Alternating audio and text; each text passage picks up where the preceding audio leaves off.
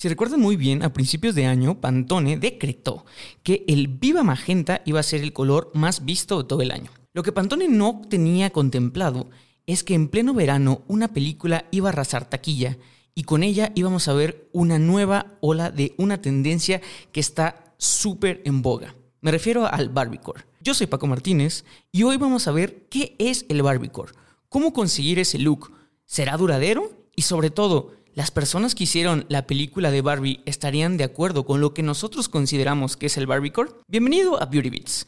Hoy vamos a hablar de todo esto y más, pero antes, dale al intro. Estás escuchando Solicito Estilista, un podcast creado por Alto Peinado. Un espacio donde se cortarán y peinarán ideas de belleza. Bienvenido, pase y tome asiento.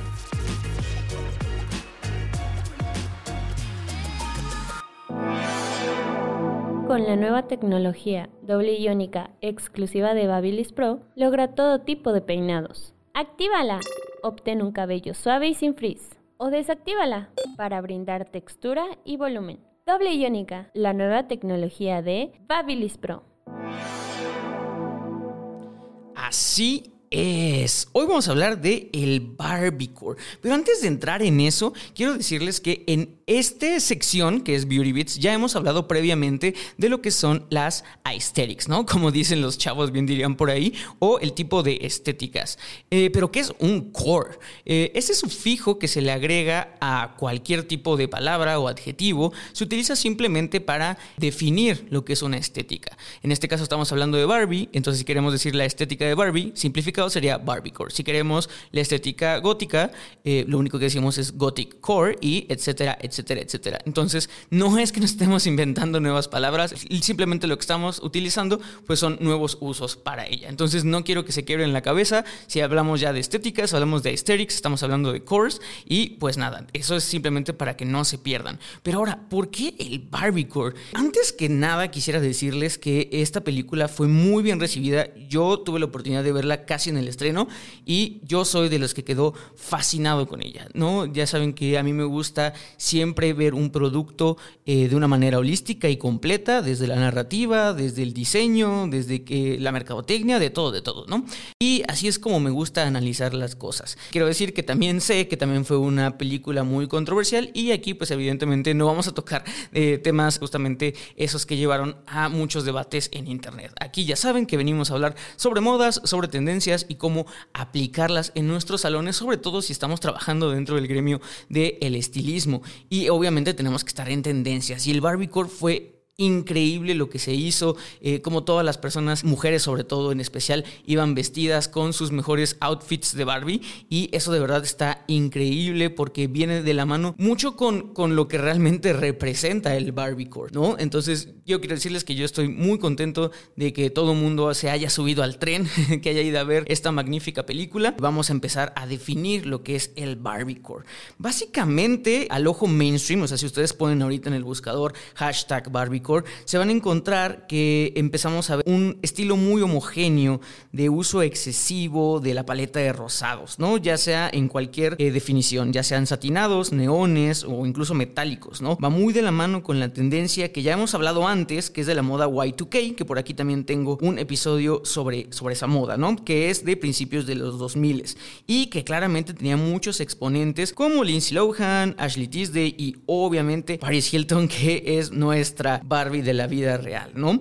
Pero también el Barbie Core son looks llenos de accesorios, ¿no? Esto obviamente hace referencia a que las muñecas Barbie siempre vienen con todo tipo de moños, lentes, bolsos, etcétera, ¿no? Y sobre todo una parte creo que está como en subtexto, pero todo el mundo lo entiende así. Vemos muchas piezas, muchos outfits que buscan evocar mucho la feminidad eh, de todas las piezas, ¿no? Haciendo del look incompleto algo eh, muy chic, ¿no? Lo más chic que se pueda. Yo resumiría el Barbiecore como la fantasía pura. Y creo que mucha gente lo puede ver así. Es el tipo de estilo que se ve replicado en todos los Get Ready With Me y en todos eh, estos tipos de videos que te enseñan a eh, vestir como el Barbiecore, ¿no? Hasta este punto creo que todo el mundo puede entender más o menos a qué es a lo que tiramos cuando nosotros queremos evocar un sentido Barbiecore. Algo que yo diría que también se debe de incluir ahí, pero no lo he visto mucho. Sin embargo, eh, hemos visto ya trabajos actuales que, que lo están implementando, son estos accesorios plasticosos.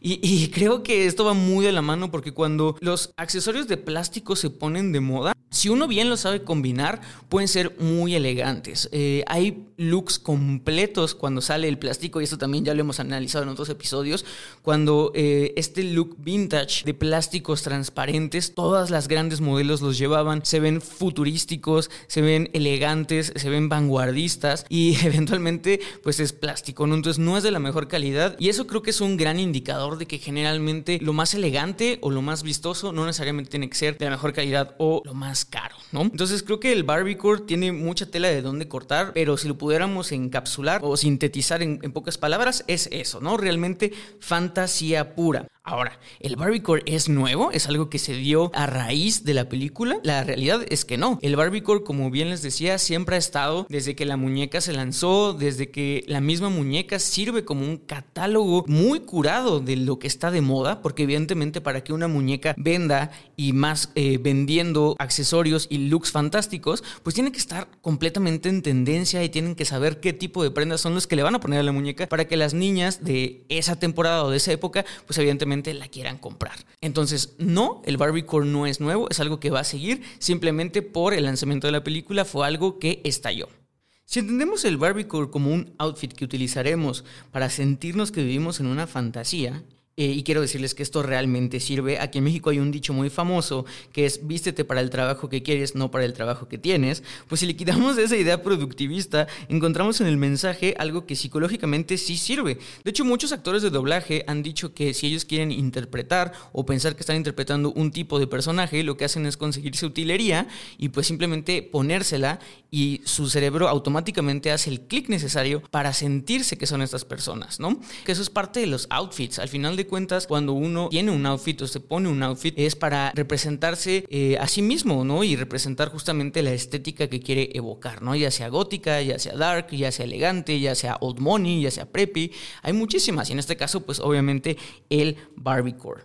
Ahora, hablando de la película de Barbie, era una película de la cual se esperaba mucho del departamento artístico, porque la muñeca ha tenido unos looks icónicos a lo largo del tiempo y hoy por hoy hay muchas ediciones limitadas que son realmente codiciadas por el tipo de prendas que las muñecas portan. Pero antes de entrar en el tema de la muñeca per se, me gustaría preguntarles algo. ¿De dónde sale Barbie? ¿De dónde sale una muñeca como Barbie? Y la verdad es que Barbie no fue la primera muñeca en ser de este estilo. En 1956 había una muñeca llamada Bild Lillen, que perdón la pronunciación, pero es y estaba diseñada para ser jugada por un público más maduro, ¿no? Pero encontró gran reconocimiento en los niños debido a que la podías vestir con diferentes atuendos. Esta muñeca no fue muy popular saliendo de Alemania, pero sí lo fue Barbie. Barbie se presenta en 1959 en la Feria Nacional del Juguete en Estados Unidos y la muñeca sale con 23 outfits distintos y tres tipos de modelo, la que todo mundo conocemos, la Barbie rubia, la castaña y también con el cabello negro. Pero obviamente la que todo mundo conocemos y recordamos es la Barbie rubia. Y evidentemente se hizo una muñeca muy popular porque, como hablando de juguetes para niñas, solamente existían los que eh, simulaban un bebé, como ya saben, este tipo de nenucos, cabbage patch, etc. Eh, lo único que podías llegar a jugar con esa muñeca pues era hacer mamá y no había nada más. Cuando una muñeca tú le podías poner ropa que te gusta, peinarla, maquillarla, etcétera, pues las niñas pues se volvieron locas y fue toda la sensación que ya reconocemos. Y por eso es que se le hace una película. A partir de ahorita les quiero decir, si no la han visto, por favor vayan a verla porque voy a analizar cómo es que el vestuario va muy de la mano con la narrativa de la película. Entonces, obviamente voy a contar cosas que pasaron en la película, así que por favor vayan a verla si quieren y después regresan a este video. Esta película fue dirigida por la grandísima Greta Gerwig, que también nos entregó pues una también de mis películas favoritas que es Mujercitas, esta readaptación o relanzamiento eh, que hubo hace unos tres años y que de esta película es donde conoce a la diseñadora de vestuario Jacqueline Duran. Es ella quien se encarga justamente de crear toda la estética de Barbie. Si realmente hay alguien que le pagaron para crear la estética de diseñar lo que Barbie podía representar en el mundo real, es ella. Y es Duran quien habla con Hollywood Reporter, un medio, ya saben, de, de toda esta farándula. Ellos le hacen una pregunta específica sobre lo que era el Barbiecore, qué es lo que pensaba del Barbiecore, y se los voy a sintetizar porque ella nos da unas pautas muy interesantes de lo que para ella fue el Barbiecore, lo bien logrado que estuvo, porque eso yo creo que nadie lo puede negar, y si realmente la gente que está haciendo Barbiecore en redes sociales, o lo que estamos viendo como Barbiecore, logra empatar con esta idea de esta diseñadora de vestuario. Jacqueline Duran menciona que se revisó todo el catálogo de Barbies para reproducir los outfits que mejor acomodaran la esencia de la película. Se dio cuenta que el clásico color rosa no se muestra siempre en todos. Sin embargo, si quieres que algo realmente se sienta Barbie, debes de empezar por ahí. Y creo que esa es la parte donde ya vamos a meter a la película. Al inicio, en la primera secuencia donde vemos que todo es perfecto y este número musical tan padrísimo que nos deja ver que todos los días de Barbie son perfectos, se muestran colores como lo que estamos viendo en el Barbie Core. Simplemente paleta de rosas por doquier, desde la arquitectura, en los muebles y respetando toda esta idea de que es una fantasía perfecta. Todo realmente es color de rosa.